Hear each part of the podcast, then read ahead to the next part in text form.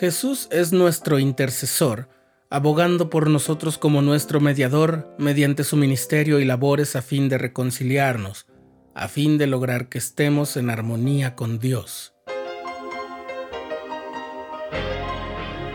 Estás escuchando el programa diario, presentado por el canal de los santos de la Iglesia de Jesucristo de los Santos de los Últimos Días.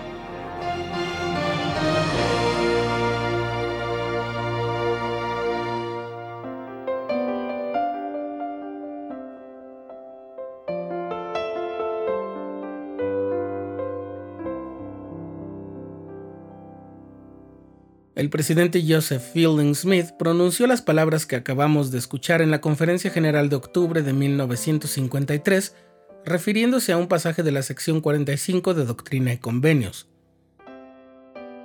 Recuerdo con mucha ternura a una hermana de un barrio en el que viví que siempre que oraba daba gracias por todas las bendiciones que gozamos sin merecerlas. Pero también recuerdo el sentimiento en mi propia experiencia porque cada vez que he recibido un llamamiento me siento invadido por la duda sobre si estaré lo suficientemente listo y si estaré lo suficientemente apto para servir como el Señor lo necesita. Imagínate lo que debieron sentir el profeta José Smith y todos los miembros de la iglesia en el momento en que el Señor dijo en esa revelación, Escuchad, oh pueblo de mi iglesia, vosotros a quienes el reino ha sido dado. Son palabras muy fuertes, porque declaran que la obra de salvación está encargada en la iglesia, en su iglesia. Y también por eso continúa, escuchad y dad oído. Escuchad y dad oído. Eso se llama endiadis, o sea, decir dos veces de diferentes formas una misma idea para que así no se pierda y además cubre todos los aspectos del concepto. Escuchad y dad oído al que puso los fundamentos de la tierra, que hizo los cielos y todas sus huestes, y por quien fueron hechas todas las cosas que viven, se mueven y tienen su ser.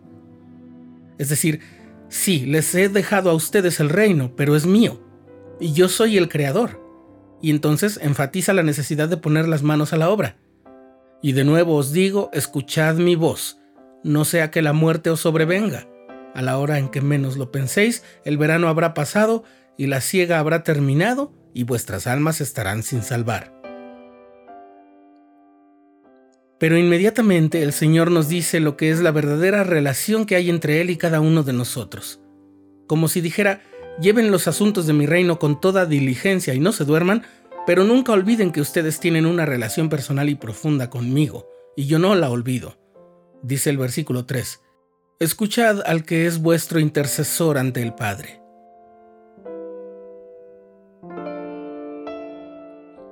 Un intercesor ¿Alguna vez has necesitado que alguien interceda por ti?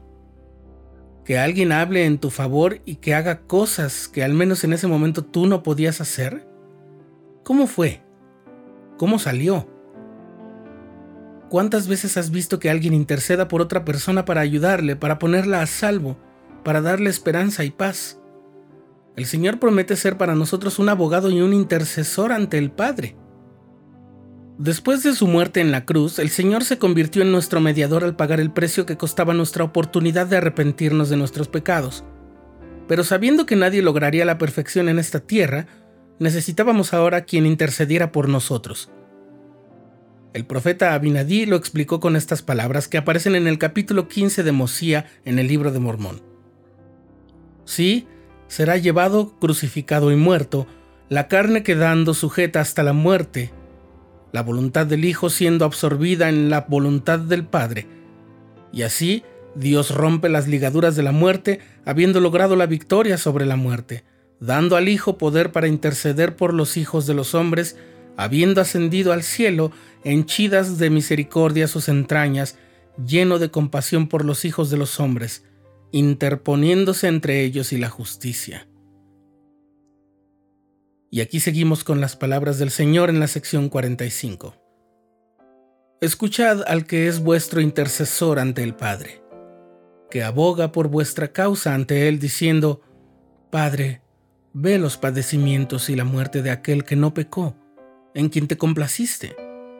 Ve la sangre de tu Hijo que fue derramada, la sangre de aquel que diste para que tú mismo fueses glorificado.